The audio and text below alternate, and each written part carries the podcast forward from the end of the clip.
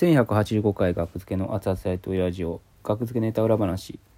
40本目は家電。これ家電っていうネタ勘違いしててこれ。あの扇風機をね買おうとしてあの山本太郎さんみたいなね喋り方になるみたいなネタがあってそれかなと思ったんですけどこの一覧表を見て。その家電量販店ってネタなんですよそれ。それはもっと後なんですよ。64本目。うん。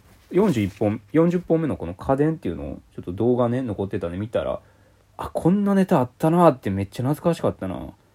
しばらくわからんかった再生してて。何このネタって思って。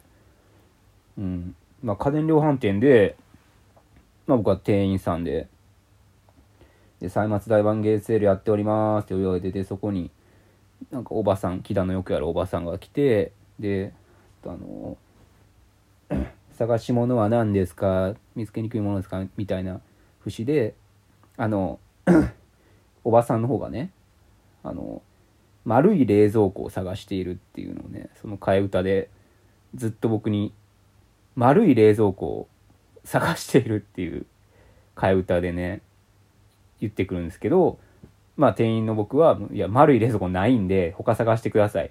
他当たってください」でで丸い丸い冷蔵庫を家の中を転がしたいんですとかなんかめちゃめちゃなことを今ちらっと見たら言っててめっちゃ懐かしかったな。あったなこんなネタ。ここの1回しかやってないんちゃうかな。フライングピンク。2017年10月6位って書いてるわ。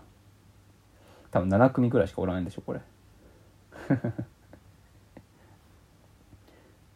まあこのこのネタマジで一番印象薄かったな。